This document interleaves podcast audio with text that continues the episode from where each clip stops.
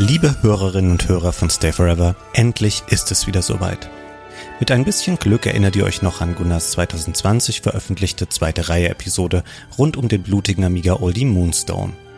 Und mit sehr viel mehr Glück erinnern sich die Älteren unter euch vielleicht noch an Christians zweite Reihe Folgen aus dem Jahr 2012 zu Worlds of Ultima und The Lost Files of Sherlock Holmes. Nun durfte ich im Regal mal weiter nach hinten greifen. Zu einem Spiel, das mich in den 90ern über Jahre begleitet hat wobei der Großteil dieser Zeit einfach das Warten auf das Spiel war. Es geht hier und heute um das 1998 für PlayStation und PC erschienene Heart of Darkness. Das, so viel sei vorweggenommen, heute nur noch eine Randnotiz in der Geschichte der Videospiele ist.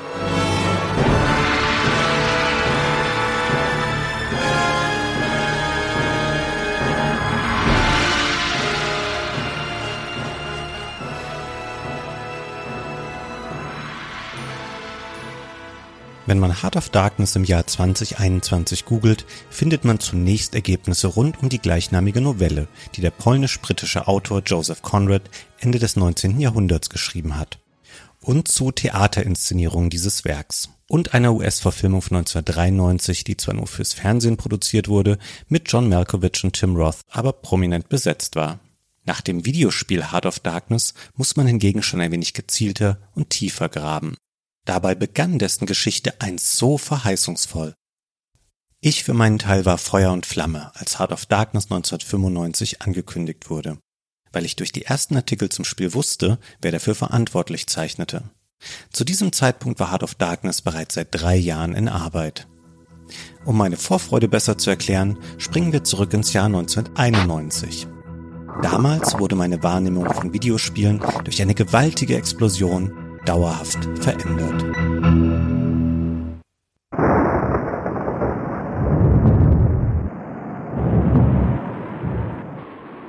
Wir befinden uns im Hobbyraum der Familie Käufer.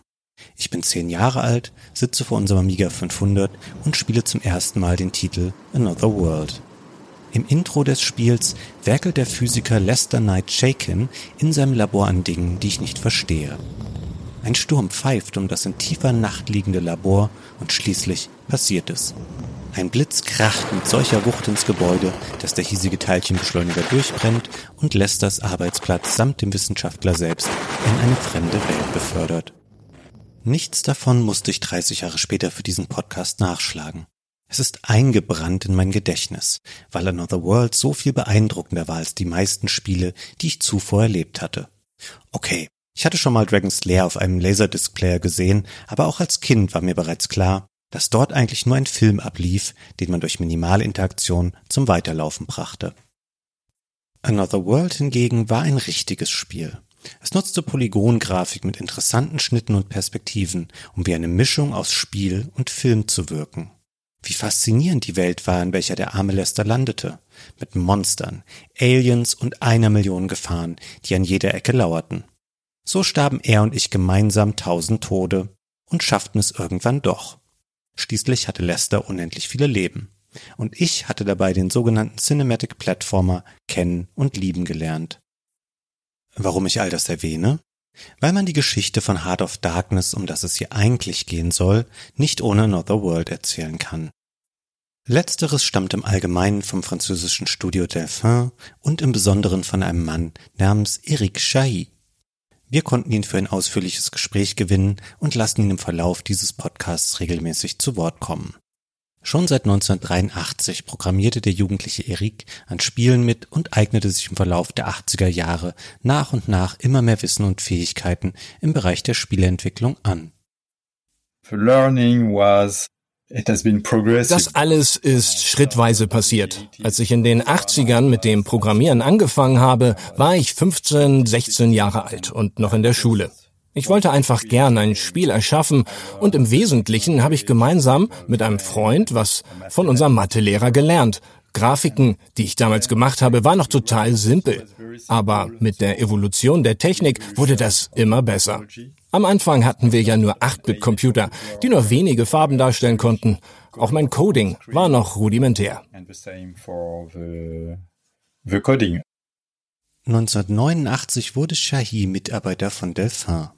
Hier arbeitete er zunächst am noch im gleichen Jahr veröffentlichten Adventure Future Wars und wurde dann die treibende Kraft hinter Another World. Als Autodidakt baute er nahezu alle wichtigen Elemente des Spiels selbst. Und das offenkundig sehr gut. Another World wurde nach seinem Release 1991 ein riesiger Erfolg, sowohl bei Kritikern als auch bei Konsumenten. Bis ins aktuelle Jahrtausend hinein erfolgten Neuauflagen für unzählige Systeme. Zuletzt erst 2020 in einem Retail-Bundle zusammen mit einem anderen Delphin-Klassiker namens Flashback für PlayStation 4, Xbox One und die Nintendo Switch. Another World und Flashback werden häufig als zusammenhängende Spiele wahrgenommen. Sie haben abseits ihres Genres aber nicht viel miteinander zu tun. Das 1992 veröffentlichte Flashback stammt zwar auch von Delphin, Eric Chahi war daran aber nicht mehr beteiligt. Beflügelt vom Erfolg von Another World gründete er 1992 Amazing Studio, um sein nächstes Projekt anzugehen. Und dieses war Heart of Darkness. Der Vollständigkeit halber angemerkt, Chahi entwickelte für Delphin später tatsächlich noch ein direktes Sequel zu Another World. Das 1994 unter dem Namen Heart of the Alien erschienene Spiel ist aber relativ unbekannt. Sicher auch, weil es ausschließlich für Segas Mega-CD auf den Markt kam. Shahis Fokus lag damals aber ohnehin schon auf seinem eigenen Laden, also Amazing Studio. Diese Firma hat er nicht allein, sondern gemeinsam mit Ex-Kollegen von Delphin gegründet. Zur Aufstellung und Größe des Teams hinter dem ersten Studioprojekt Heart of Darkness haben wir Erik befragt. Nimmt man alles zusammen, haben eine Menge Menschen am Spiel gearbeitet. Da sind ja auch einige Positionen wie die Sprecher und Mitarbeiter beim Publisher. Das interne Kernteam bei Amazing Studio bestand aber aus fünf Personen. Zeitweise wurden es zehn bis zwölf, wenn viel zu tun war. Das waren dann aber auch Leute, die zum Beispiel am Sound mitgearbeitet haben und eigentlich unabhängige Freelancer waren. Das angesprochene Kernteam waren fünf Männer, die alle als Designer in den Credits von Heart of Darkness verewigt sind. Neben Eric Chailly waren dies Fabrice Vissereau, Christian Robert, Frédéric Savoy und Daniel Moret. Sie hatten unterschiedliche Schwerpunkte. So war zum Beispiel Christian Robert hauptsächlich für Grafiken zuständig, die Programmierung lag zuvorderst bei Frédéric Savoy und Daniel Moret. Eric Chailly und Fabrice Vissereau kümmerten sich neben vielen anderen Dingen um das Leveldesign, die Texturen und um die Story des Spiels, die wir uns im Folgenden genauer anschauen wollen. Heart of Darkness ist die Geschichte des jungen Teenagers Andy. Sie beginnt spektakulär.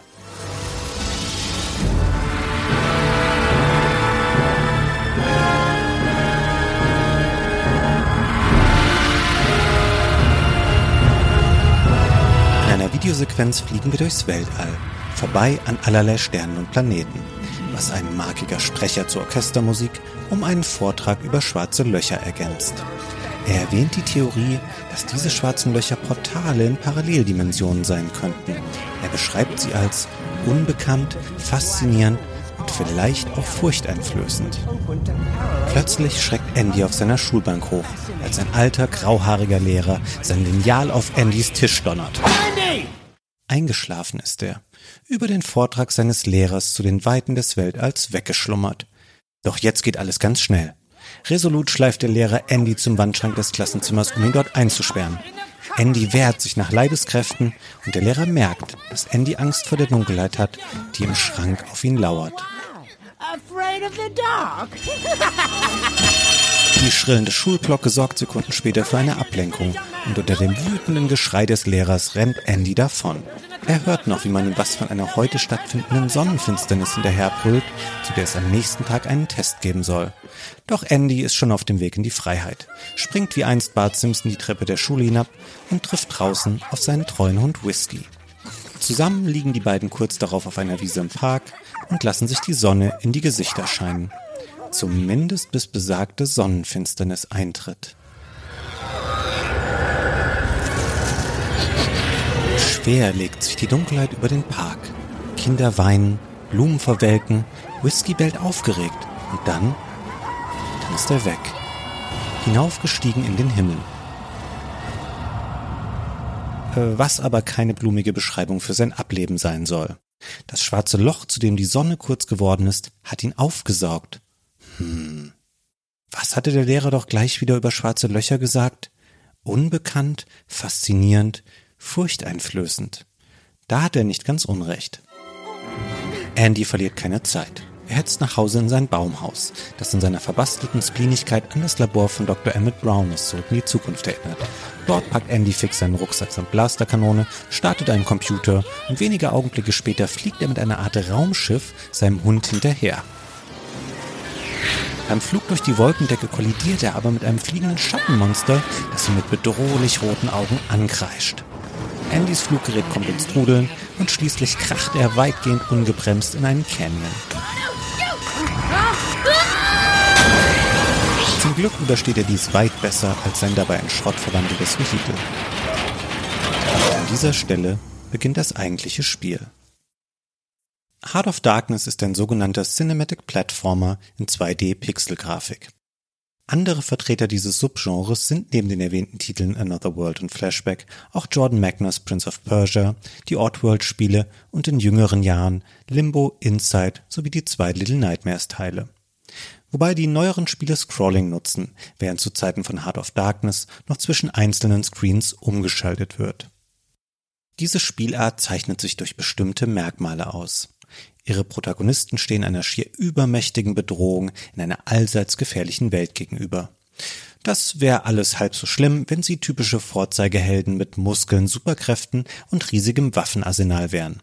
Sind sie aber nicht.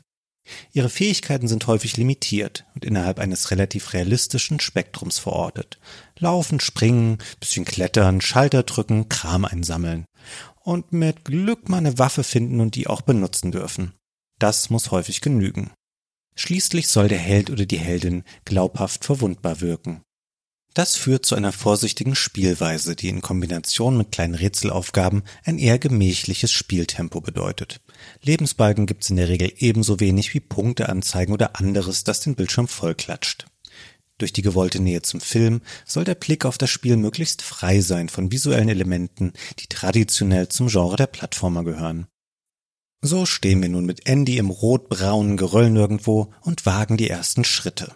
Andy kann gehen, rennen, springen, das sogar doppelt und mit seiner geistesgegenwärtig eingepackten Blasterkanone schießen. Aber Moment mal, widerspricht diese Wehrhaftigkeit nicht den ungeschriebenen Gesetzen des Cinematic Platformers? Ja, aber keine Angst, das hält dich lang vor. Schon nach ein paar Spielminuten frisst ein Monster die Waffe einfach auf und wir stehen eine Weile ziemlich wehrlos da. Bevor das passiert, haben wir aber schon einige Gefahren hinter uns gelassen. Es dauert nur einen Spielbildschirm, bis die ersten Schattenmonster auftauchen, die den Löwenanteil der Widersacher im Spiel ausmachen. Unheimlich sehen sie aus. Zweibeiner mit spindeldürren Extremitäten und leuchtenden Augen, die gerne auch mal auf allen Vieren auf Andy zustürmen, an ihm zerren, ihn mit einem spontanen Haps verschlingen oder ihn in die Tiefe stoßen. Letzteres untermalt das Spiel mit einer speziellen Sterbesequenz in Videoform. Diese Art der Einbindung einer Zwischensequenz ins laufende Spiel ist untypisch für Heart of Darkness und wird anschließend rasch wieder aufgegeben. Hier unterscheidet sich das Spiel deutlich von Another World. Die Spiele nutzen filmische Sequenzen. Diese werden aber ganz anders eingesetzt. Beide starten mit einem separaten Intro. Im weiteren Spielverlauf sind die Zwischensequenzen von Another World aber eher Akzentuierung innerhalb des eigentlichen Spielgeschehens, während die Videos von Heart of Darkness Storybrücken zwischen den Levels bilden.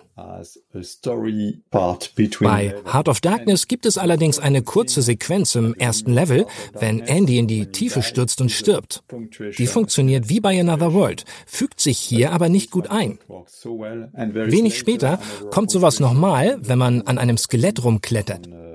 Die Wand explodiert und ein Monster erscheint, das Andys Waffe nimmt und auffrisst. Auch das ist ein solcher Akzent innerhalb des Spielgeschehens, ganz wie in Another World. Grundsätzlich ist Heart of Darkness in dieser Hinsicht aber ein klassischeres Spiel als Another World, wo Zwischensequenzen häufiger direkt mit dem Gameplay verwoben wurden where Underworld blend more the cinematics and the gameplay. Auch wenn Heart of Darkness durch diese striktere Trennung weniger progressiv wirkt als Another World, ist der Verzicht auf derlei Sterbesequenzen ein Glücksfall für das Spiel. Denn es ist schwer. Sehr schwer sogar.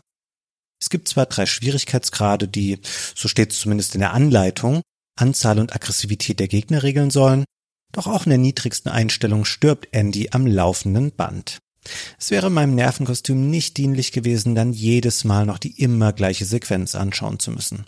Zumal es zwar regelmäßige Checkpoints und manuelles Speichern gibt, das Spiel setzt Andy nach einem Tod oder beim Laden aber nicht zwangsläufig im zuletzt besuchten Screen ab. Stattdessen wirft es ihn gern ein wenig zurück. Es sind nicht nur die Schattenmonster, die Andy ins Jenseits befördern. Vielmehr scheinen sich auch Flora und Fauna in Gänze gegen ihn verschworen zu haben. Ob Käfer, Kelchpflanze oder Kletterwand, alle wollen sie Andy offenkundig tot sehen.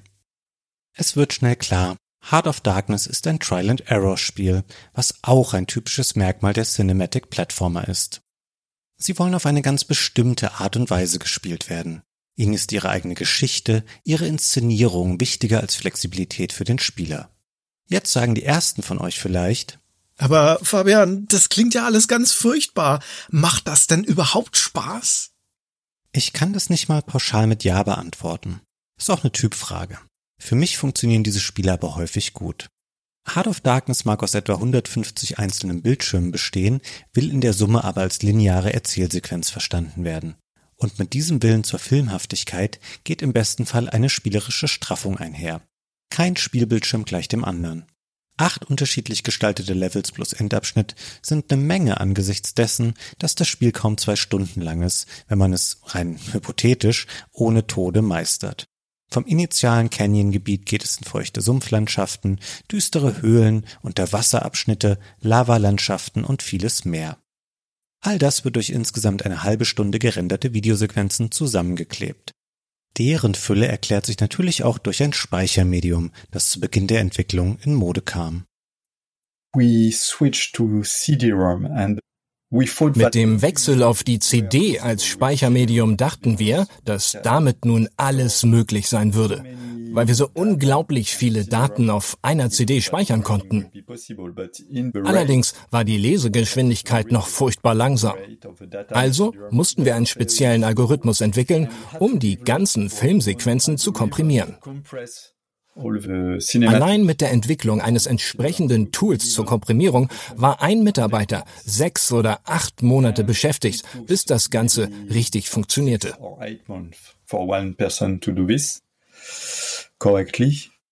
Nun, aus einer Perspektive hat sich diese Arbeit gelohnt, denn tatsächlich fügen sich die Videosequenzen ohne lange Wartezeiten ins Spiel ein. Rein visuell sind sie heutzutage nicht mehr sonderlich hübsch anzuschauen. Das liegt nicht mal an ihrer niedrigen Auflösung. Die CGI-Filmchen und deren Charaktere haben den oft noch etwas eckigen, kargen Look der frühen 90er. Sowas altert nicht wirklich gut. Dennoch ist gerade die über fünf Minuten lange Intro-Sequenz, die ich vorhin beschrieben habe, zumindest dramaturgisch gelungen und stimmt gut auf das Abenteuer ein. Man merkt, dass die Macher sich in vielerlei Form von Filmen haben inspirieren lassen.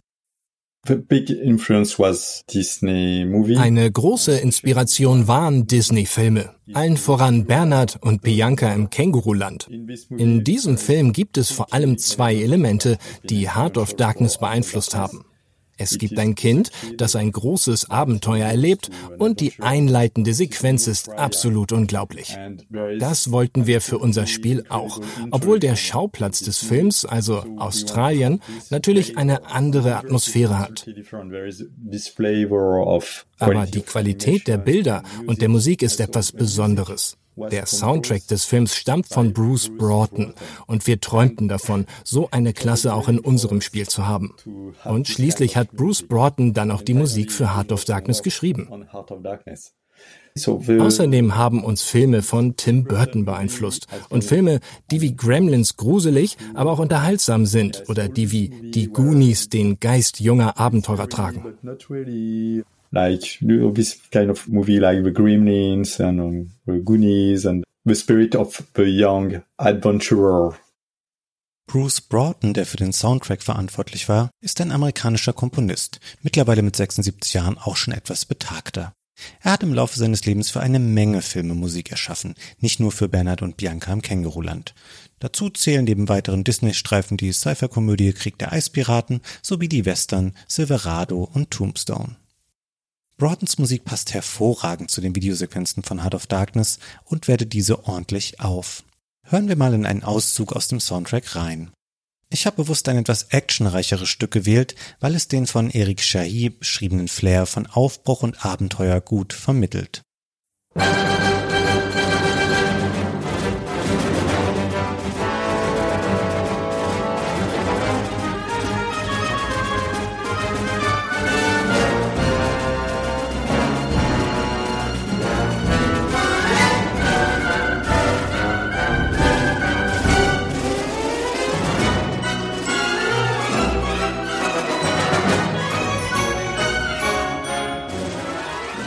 Ja, das kann man sich gut auch in einem Film vorstellen.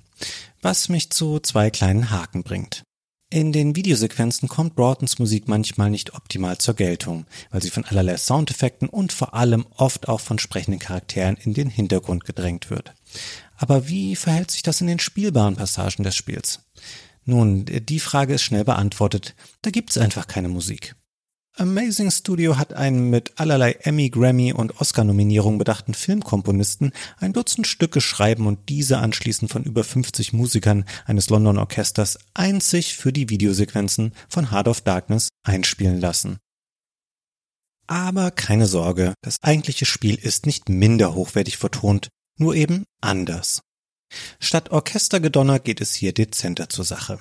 Jedes Biom hat seine eigene, ohne Musik auskommende Soundkulisse.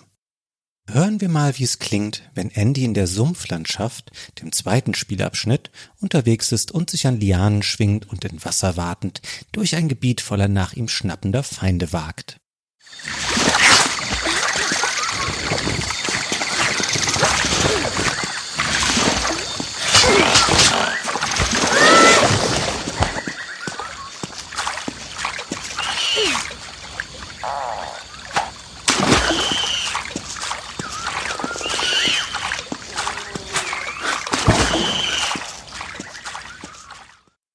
Es ist ein hörbarer Kontrast vorhanden zwischen den Passagen, die man sich nur wie einen Film anschaut, und denen, die man selbst spielt.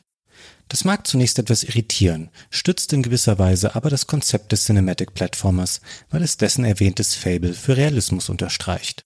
Also Realismus im Kontext, dass hier ein Teenager mit einem selbstgebauten Raumschiff seinem bei einer Sonnenfinsternis weggebeamten Hund hinterherreist, um schließlich den Herrn der Finsternis zu besiegen. Aber ihr wisst schon, was ich meine. Den auf der akustischen Ebene angesprochenen Gegensatz zwischen den spielbaren Passagen und den Zwischensequenzen gibt es auch in visueller Hinsicht. Die gerenderten Filme mögen vom Zahn der Zeit gehörig angeknabbert worden sein, die eigentliche Spielgrafik ist nach wie vor wunderhübsch. Mit einer erheblichen Einschränkung. Das Spiel läuft auf beiden Plattformen in der sehr niedrigen Auflösung von 256 x 192 Pixeln. Puh, Gerade PC-Spielern war dies schwer zu vermitteln, gab es doch längst Spiele, die viel höhere Auflösungen boten. Zudem nutzt Heart of Darkness auf dem PC nur 256 Farben. Die PlayStation-Fassung sieht etwas farbenfroher aus. Es rächte sich hier unerbittlich die lange Entwicklungszeit, da sich einmal erstellte 2D-Assets später eben nicht ohne weiteres nochmal für höhere Auflösungen anpassen lassen.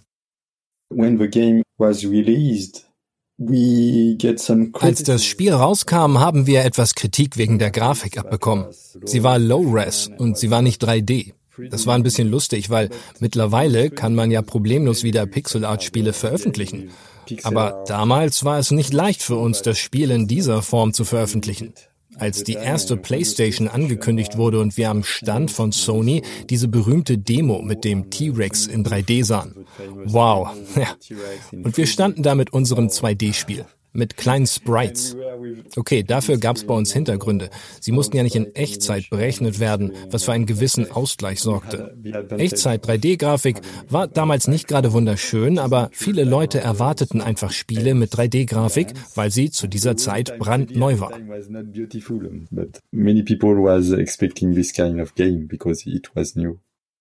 Die niedrige Auflösung des Spiels lässt sich nicht wegreden. Wenn man sich damit allerdings arrangieren kann, ist Heart of Darkness ein zeitlos schönes Spiel.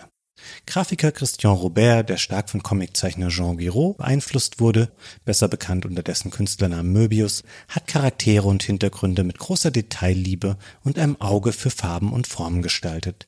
Nichts sticht unangenehm heraus, die für sich genommen sehr unterschiedlichen Spielabschnitte ergeben in der Summe eine homogene und faszinierende Welt. Eine auch heute noch verblüffende Leistung sind darüber hinaus die ausgesprochen guten Animationen. We also Wir entwickelten außerdem ein Tool für Sprite-Animation. Dieses Tool macht es möglich, einem Frame eine Logik zuzuordnen. Damit konnte man Übergänge von einem Frame zu einem bestimmten anderen Frame auslösen. Nehmen wir an, dass Andy gerade in normaler Geschwindigkeit durch die Welt läuft. Dann soll er aber rennen oder springen.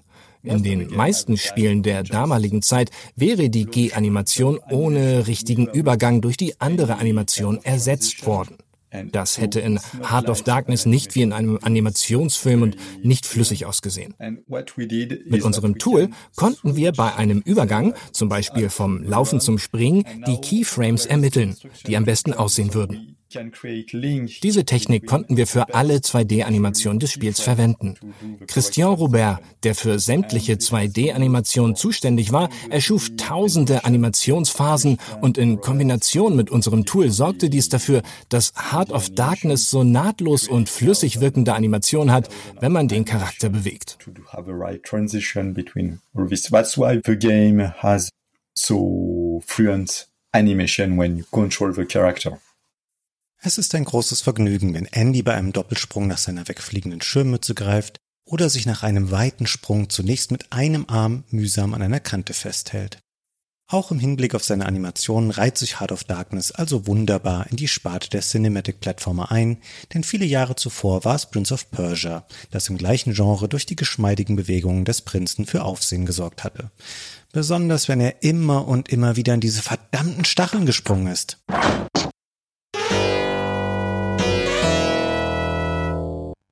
Aber naja, Andy geht es auch nicht besser. Wir haben auf den hohen Schwierigkeitsgrad und die vielen Tode ja schon hingewiesen. Wobei sich diesbezüglich während des Spielens früher oder später eine Frage aufdrängt. Wie passen bestimmte Elemente von Heart of Darkness eigentlich zusammen? Wir haben hier auf der einen Seite einen kleinen Jungen samt süßem Hund. Und mit den dümmlichen Amigos, in der deutschen Version Kumpel genannt, werden in der Mitte des Spiels sogar noch rein als Lacherlieferanten gedachte Kreaturen eingeführt. Auf der anderen Seite stehen eine durchgängig eher düstere, bedrohliche Stimmung und eben das permanente Scheitern durch teilweise durchaus gewalttätige Ereignisse. Für welche Zielgruppe wurde Heart of Darkness also ursprünglich konzipiert?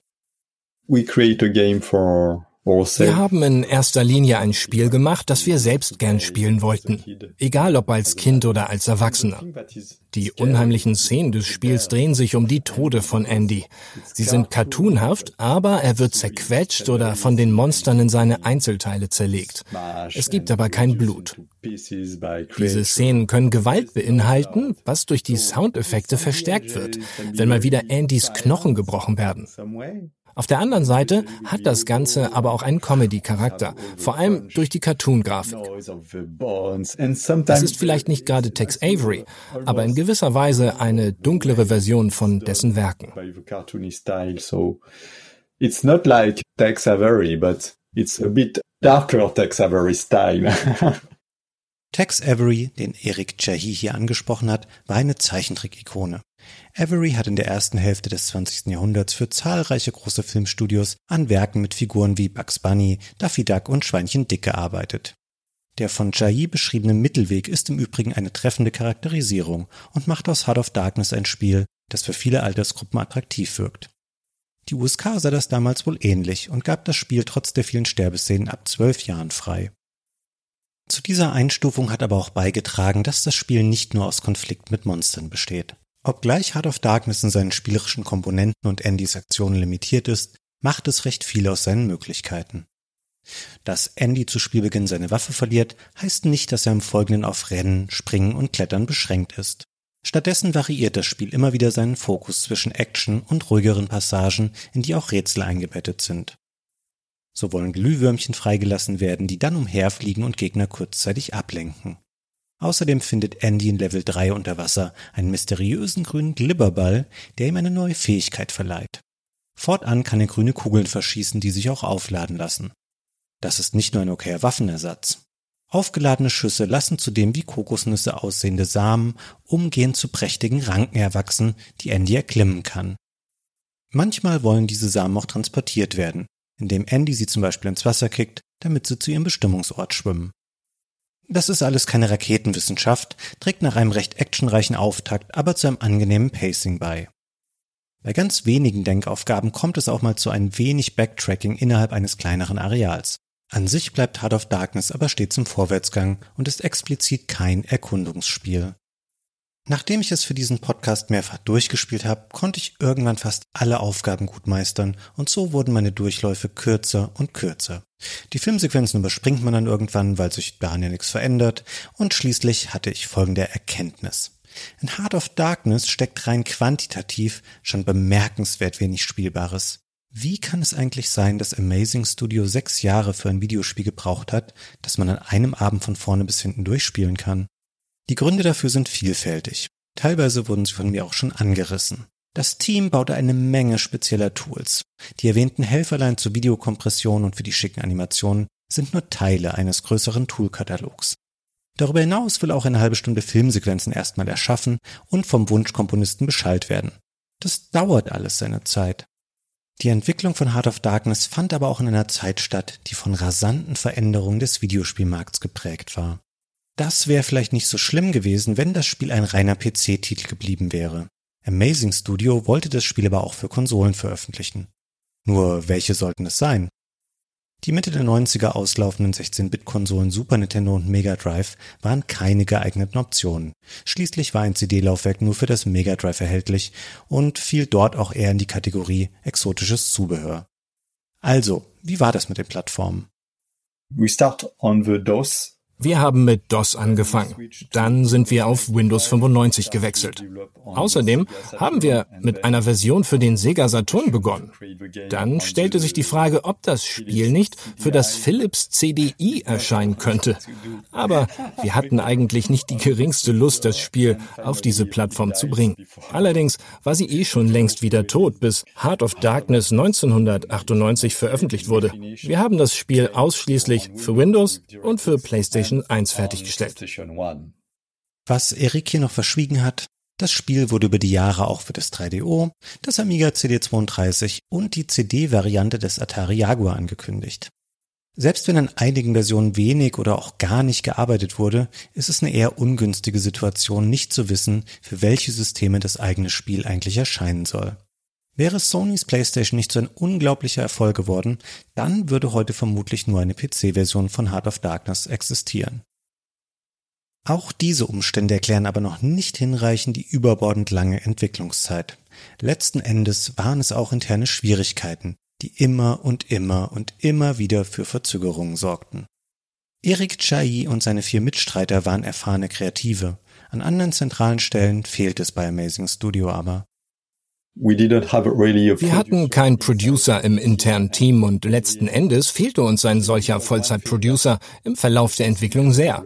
Einfach um Bedürfnisse und Risiken zu erkennen und um entsprechende Lösungen zu finden. Natürlich trafen wir auch ohne Producer intern mal Entscheidungen, um zum Beispiel einen zusätzlichen Grafiker ranzuholen. Aber das war nicht immer einfach und stellte eine große Herausforderung dar. Das Konzept eines Producers war damals noch nicht richtig etabliert. Viele Kreative waren daran gewöhnt, unabhängig im stillen Kämmerlein zu arbeiten. Allerdings muss ich sagen, es gab schon einen Producer für Heart of Darkness, aber der saß bei Virgin. Wir haben vielleicht alle zwei oder vier Wochen mit ihm gesprochen. Das war längst nicht ausreichend, um wirklich den Überblick zu behalten.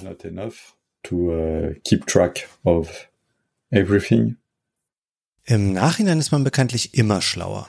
Doch damals gingen Jahre ins Land, in denen zwar nach und nach einzelne Bausteine des Spiels entstanden, aber nicht mal annähernd ein fertiges Werk. Was zur öffentlichen Enthüllung des Spiels auf der ECTS, also der European Consumer Trade Show, im März 1995 existierte, war aber zumindest als Showcase-Objekt bestens zu gebrauchen. Es entstand ein riesiger Bass um das Spiel. Weltweit überschlugen sich Spielejournalisten mit Lobgesängen auf das Meisterwerk, das sich hier anscheinend abzeichnete.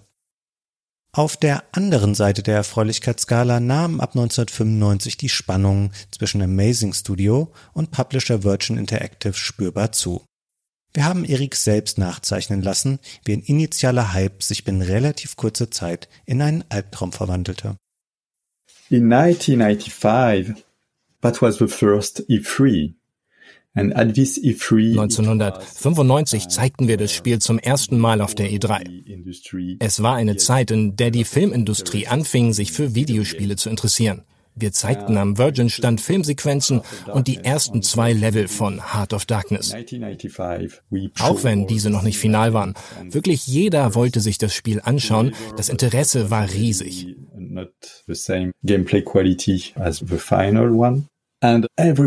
Steven Spielberg, George Lucas und eine Menge anderer Hollywood-Leute kamen zur E3 und das eben auch, um sich unser Spiel anzusehen.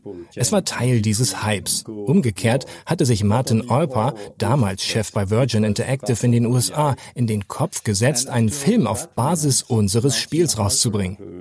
1996, also ein Jahr später, war unser Spiel aber immer noch nicht wirklich fertig. Wir hatten zu dieser Zeit ein paar Schwierigkeiten. Zunächst verlor dann Virgin US das Vertrauen und dachte, dass wir das Spiel nie fertigstellen würden. Virgin UK hingegen glaubte noch an Heart of Darkness und so hatten wir zeitweise diese zersplitterte Unterstützung. Virgin US first give up Virgin UK. Doch dann kam Virgin generell in finanzielle Schwierigkeiten und brauchte kurzfristig Einnahmen. Martin wurde 1996 schließlich sehr deutlich und sagte zu uns, ihr müsst jetzt endlich Ergebnisse erzielen, sonst ist euer Projekt erledigt. Martin was very clear about you have to do something or we will kill your project. Amazing Studio hatte die Pistole auf die Brust gesetzt bekommen. Ein Scheitern der Beziehung zu Virgin Interactive war eine reale Bedrohung für die Arbeit mehrerer Jahre. Die Entwickler mussten sich nun darauf fokussieren, das Spiel selbst fertigzustellen, denn davon existierte noch nicht viel. Der Fokus hatte zuvor lange auf Äußerlichkeiten gelegen, die sich um das selbst auferlegte Ideal eines spielbaren Films drehten. Doch es bedurfte noch einer Kraftanstrengung, um den entstandenen Knoten zum Platzen zu bringen. Für Another World hatte Chai viele Jahre zuvor eine eigene Skriptsprache geschrieben, die ihm dabei half, verhältnismäßig schnell Gameplay zu entwickeln, also die interaktiven Segmente des Spiels. Obwohl dies sehr gut funktioniert hatte, wurde beim Entwicklungsstart von Heart of Darkness kein vergleichbarer Plan verfolgt. Man ging davon aus, das Spiel komplett in der Programmiersprache C schreiben zu können.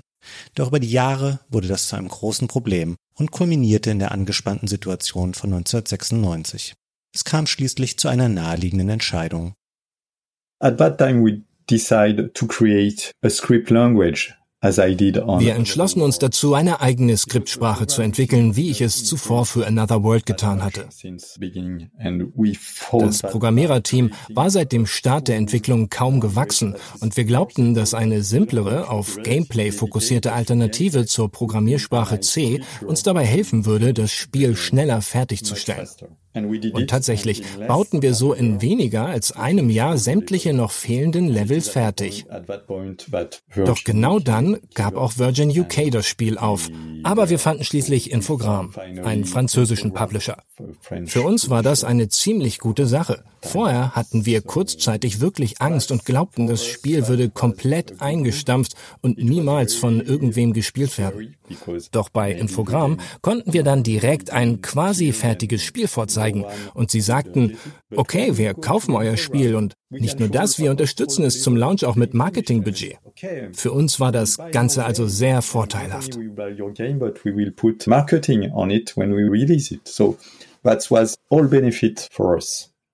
Tja, da war das Spiel dann quasi fertig und der langjährige Partner Virgin Interactive trotzdem weg. In der Retrospektive war die schnell hergestellte neue Allianz zwischen Amazing Studio und Infogramm aber in der Tat eine Win-Win-Situation. Der französische Publisher hatte sich ein attraktives marktreifes Spiel gesichert, Amazing Studio wiederum einen motivierten Unterstützer gefunden, der unbelastet durch die negativen Ereignisse der letzten Jahre bereit war, Geld in das Projekt zu investieren. Unter www.heartofdarkness.ca findet sich noch heute eine offizielle englischsprachige Website zum Spiel, die seit den 90er Jahren auch News und Pressemitteilungen veröffentlichte. Am 25. Januar 1998 wurde eine Mitteilung herausgegeben, in der das Publishing-Abkommen zwischen Amazing Studio und Infogramm gebührend abgefeiert wurde. Ich übersetze Auszüge hier mal sinngemäß ins Deutsche. Nach einem heftigen Bieterwettkampf, der auf beiden Seiten des Atlantiks ausgetragen wurde, gibt Infograin bekannt, das zuvor durch Virgin Interactive finanzierte Heart of Darkness im Sommer 1998 endlich veröffentlichen zu können. Zitat Ende. Bruno Bonnell, damals Chef von Infograin und heute unter anderem Politiker für die Partei des französischen Staatspräsidenten Emmanuel Macron, ließ sich wie folgt in der Pressemitteilung zitieren. Wir sind sehr stolz darauf, die Vertriebsrechte für Heart of Darkness gewonnen zu haben. Besonders im Hinblick darauf, dass wir einige große US-Publisher im Bieten um dieses weltweit relevante Spiel ausgestochen haben. Auf einen Absatz mit üblichen Hype-Formulierungen rund um das Spiel schließt sich noch folgende Aussage Bonnells an. Das Ganze ist ein einvernehmlicher Deal mit Virgin Interactive, wo man die Fertigstellung des Spiels einfach nicht mehr weiter finanziell unterstützen wollte. Ob es wirklich so viele Interessenten und einen erbitterten Wettkampf um die Vertriebsrechte gab, ist unklar, letzten Endes aber auch irrelevant. Wichtig ist, im Juli 1998 kam Heart of Darkness über Infogramm dann wirklich auf den Markt. Zuerst für die PlayStation, wenige Wochen später auch für den PC. Also Ende gut, alles gut? Hier habe ich zwei Antworten. Zunächst ist an dieser Stelle noch das Ende des Spiels selbst zu betrachten. Andy findet schließlich Hund Whisky und steht wenig später dem Herrn der Finsternis gegenüber, einem riesigen und düsteren Bösewicht, optisch irgendwo zwischen Sauron und Darth Vader, der nochmal bedrohlicher wirkt als alle fiesen Kreaturen zuvor.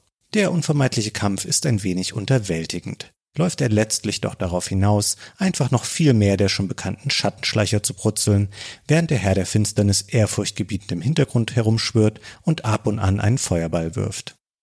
Nach ein paar Minuten stürzen Andy und Endgegner gemeinsam in die Tiefe, ins namensgebende Herz der Dunkelheit. Das ist im Grunde ein fast schwarzer Bildschirm, in der Andy schemenhafte Schatten abwehrt, bevor das Spiel in eine Cutscene übergeht. Andy fuchtelt noch wild herum, bedrohliche Augen kommen ihm immer näher. Dann geht das Licht an und wir finden uns im Baumhaus aus dem Intro wieder. Andys Mama steht in der Tür und die zuvor noch so furchtbaren Augen gehören Hund Whisky. Okay, diese Art der Auflösung kennt man ja. Einfach alles nur ein Traum gewesen. Die übersprudelnde Fantasie eines Teenagers. Oder vielleicht doch nicht? Es schließt sich eine Sequenz an, in der die Amigos, also die Karlauer Rasse, in der zuvor bereisten Spielwelt den Handlanger des Herrn der Finsternis ärgern und an den Überresten von Andys Raumschiff werkeln. Hm, also war es doch kein Traum? Was bedeutet das Ende denn nun?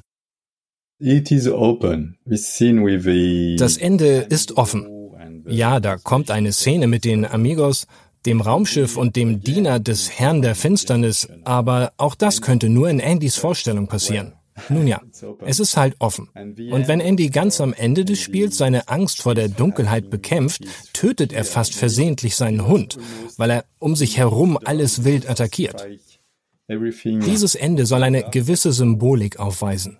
Vielleicht sind Andys Vorstellungen von der Dunkelheit und die furchtbare Angst, die er davor hat, gefährlicher als die Dunkelheit selbst. His fear is more dangerous than the darkness itself in the end. Na gut, akzeptieren wir das mal so. Ein ambivalentes Ende ruiniert im Alleingang ja kein hervorragendes Spiel, auf das die Welt mehr als ein halbes Jahrzehnt gewartet hat. Aber wurde Heart of Darkness den vielen Vorschusslorbeeren denn gerecht? Der Meinung vieler Kritiker nach nicht. Das Spiel fuhr weltweit eher nur solide Wertungen ein. Es gibt Ausreißer nach oben und eine vernichtende 4 von 10 der Britischen Edge. Im Schnitt lagen die Wertungen aber im 70er Bereich, wenn man die beliebte 100er Skala heranzieht. Da fügte sich auch die deutsche Spielepresse ein. Während die PC Games mit 80 Prozent noch vergleichsweise positiv wertete, vergaben das Konsolenmagazin Maniac und die PC Player je 70 Prozent in ihren August-Ausgaben des Jahres 1998. Für die PC Player kam der Test vom langjährigen Spielejournalisten Roland Austinat. Wir haben Roland 23 Jahre später nochmal nach seiner Meinung zum Spiel gefragt. Das war so ein bisschen two in one. Einerseits hast du die tollen Zwischensequenzen gehabt, die halt für damalige Zeiten, wir reden eben von 98, vor 23 Jahren schon sehr gute Qualität gehabt haben. Das hättest du auch wirklich im Fernsehen sehen können ohne Schwierigkeiten. Und dann das Spiel, das relativ ah, Hausmannskost, würde ich schon sagen, war. Das waren einerseits Geschicklichkeitselemente drin. Du musstest dann aber wieder auf Sachen schießen und die Freiräume deiner Waffe und das war eigentlich nichts, wo man sagen würde, wow, wie damals beim ebenfalls rausgekommenen Plattformer Apes Odyssey.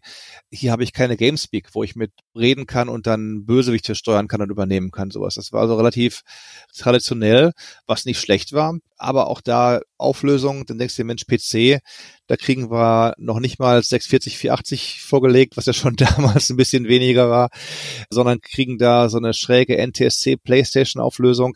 Ja, das war auch so ein Ding. Ja, der Umstand der niedrigen Auflösung war in der Tat ein viel diskutierter Kritikpunkt am Spiel. Es wirkte in dieser Hinsicht wie ein Anachronismus. Aber auch der geringe Umfang sorgte bei vielen Kritikern für Irritationen. Was ich eigentlich am erstaunlichsten fand, war, dass Heart of Darkness einer der Titel war, den ich komplett durchspielen konnte. Also wir kennen es vielleicht aus Legenden oder selber mal, wenn du ein Spiel auf Kommando eine Woche vor Heftschluss testen musst, bist du in den seltensten Fällen noch vor dem Schreiben des Artikels am Endgegner gewesen. Das war hier anders. Also ich weiß noch, nach wirklich einem Tag oder so war ich durch. Dachte, hoppla, soll es das wirklich gewesen sein?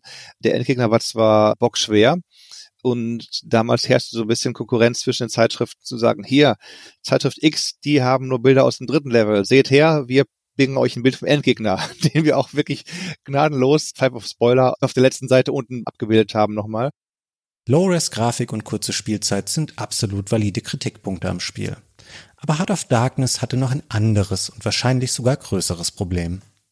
Das Spiel wurde ein bisschen Opfer des eigenen Hypes. Das ist das Haupt Problem gewesen, wenn man es Problem nennen darf eigentlich halt. Also die Aufmerksamkeit und das Interesse war so groß, dass dann, als das Spiel rauskam, alle wurden das, was erwartet haben. Sie dachten, jetzt kommt wirklich das nächste Zelda oder das nächste 2D Mario oder sowas halt auf den Markt, was das dann aber eben nicht war. Es war ein sehr gutes Spiel, aber eben von meiner Seite aus vier und nicht fünf Sterne. Da hast du sechs Jahre an einem Spiel gearbeitet, 17.348 Überstunden angehäuft, einen Publisherwechsel überstanden und nebenbei noch mehrere Hardware-Plattformen kommen und gehen gesehen. Und dann ist dein Spiel doch nicht der große Wurf. Sagen die Kritiker. Aber irgendwie ist das auch egal, wenn das Spiel sich dennoch gut verkauft. Und das tat Heart of Darkness. Amazing Studio und Infogramm konnten sich über etwa 1,5 Millionen verkaufte Exemplare freuen. Eine ganz exakte Zahl ist nicht zu finden, aber auch Eric Chahi bestätigt im Gespräch diese Größenordnung, die übrigens weit über dem lag, was die Erschaffer selbst dem Spiel zum Release noch zutrauten. Man wusste ja um die Schwächen und den Hype um 3D-Spiele, welche die Welt erobert hatten, während ein Team fleißiger Franzosen sich mehrere Jahre an einem altmodischen 2D-Spiel abarbeitete. Ein kommerziell erfolgreiches Videospiel bedeutet über kurz oder lang in der Regel mindestens eins von zwei Dingen. Neuveröffentlichung und Fortsetzung. Beides existiert in diesem Fall nicht. Ganz schön schade. Auch Roland Austinat bedauert dies. Einerseits schade, dass man das Spiel heute nicht mehr bekommt, weil es gibt viel mehr Schmumpf auf GOG oder Steam von alten Tagen. Weiß nicht, oder was Schmumpf, aber zum Beispiel Warhammer, Schatten der gehörten Ratte oder was kriegst du immer noch. Aber das Spiel kriegst du nicht. Und auch schade eben, dass die nicht gesagt haben, so, wir machen mal eine Auszeit, ja, es war nervig, wir mussten das ganze Ding umschmeißen, paar Mal sieben Jahre an einem Spiel, hoppla hoppla, aber nach einer Ruhephase von ein paar Jahren gehen wir noch mal ran und sagen, vielleicht kriegen wir es noch mal hin, das noch ein Spiel zu machen, weil es war ja nicht schlecht. Die hatten ja schon Charme und Herz, die ganzen Sachen zu sagen, mit unseren ganzen Awards und Erfahrungen probieren wir es mal an einem neuen Spiel, entweder für ein neues System, für einen neuen Publisher, der sagt, wir machen es nur für den Publisher, wir müssen uns nicht dauernd nach neuen Geldgebern umsehen und so, sondern können wirklich nur sagen, Spieldesign, drei, vier Jahre und bam, dann kommt das Spiel, was wir eigentlich allen Leuten damals schon zeigen wollten.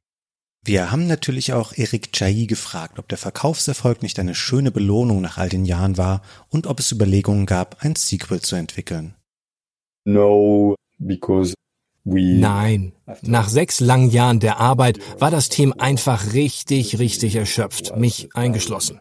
Ich hatte direkt hintereinander an den Spielen Future Wars, Another World und Heart of Darkness gearbeitet, ohne mir wirklich eine Pause zu gönnen. Ich brauchte unbedingt Zeit für mich. Und den meisten Leuten im Team ging es genauso. Alle waren total ausgepowert. Most of the people in the team was really tired too. Es ist deutlich zu hören. Die Arbeit an Heart of Darkness hatte Spuren hinterlassen. Teilweise kann man wohl eher von Narben sprechen. Amazing Studio machte nach Heart of Darkness kein einziges weiteres Spiel mehr. Allerdings existiert die Firma grundsätzlich auch heute noch. Unter dem Namen Amazing Digital Studios erledigt man zahlreiche Postproduktionsaufgaben für Film und Fernsehen. Das fünfköpfige Kernteam von Heart of Darkness zerstreute sich. Einzig Frédéric Savoy ist heute noch bei Amazing tätig, er bekleidet den Posten des Tech Directors. Fabrice Vissereau arbeitet in den Nullerjahren beim britischen und 2012 geschlossenen Spielestudio Eurocom. Anschließend fand er sein Glück beim Film und heuerte bei Special Effects Firmen wie Veta Digital und Industrial Light and Magic an, wo er an großen Filmreihen wie Avengers und The Hobbit mitarbeitete. Mittlerweile ist er in der gleichen Branche bei der kanadischen Firma Digital Domain tätig. In Sachen Videospiel am umtriebigsten war nach Heart of Darkness Grafiker Christian Robert, der aber leider 2010 im Alter von 52 Jahren bei einem Autounfall ums Leben kam. Eric Chailly wollte nach Heart of Darkness eine ganze Weile nichts mehr mit Spielen am Hut haben. Abgesehen von ein paar Neuauflagen von Another World in den Nullerjahren tauchte er erst 2011 wieder auf der Videospielbühne auf. Über Ubisoft erschien sein Götterspiel From Dust, mit dem er sein Fable für Vulkanologie in ein interessantes und kommerziell erfolgreiches Spiel ummünzte. Danach vergingen erneut viele Jahre, bis 2020 sein Virtual Reality Adventure Paper Beast für PC und PlayStation auf den Markt kam. Ich würde nun gerne an dieser Stelle raushauen, dass Erik mir im Gespräch gesagt hat, dass er große Pläne für eine Rückkehr von Heart of Darkness hat. Aber das wäre leider nicht wahr. Mittlerweile reizen ihn dreidimensionale Welten, so dass zumindest eine Fortsetzung in der Form des rein zweidimensionalen Erstlings reichlich unwahrscheinlich ist. Aber vielleicht habt ihr ja nun Lust bekommen, euch dem Original nochmal oder auch erstmals zu widmen.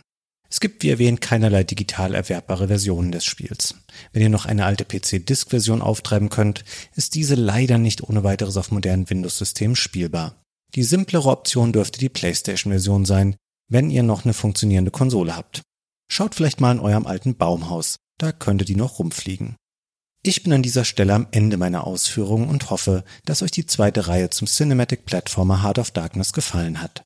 Ich bedanke mich ganz herzlich bei euch fürs Zuhören und bei Erik Chai, dessen deutsche Stimme Dennis Richtarski, Roland Austinat sowie meinen Stay Forever Kollegen Christian und Gunnar fürs Mitwirken. Und damit tschüss und bis zum nächsten Mal.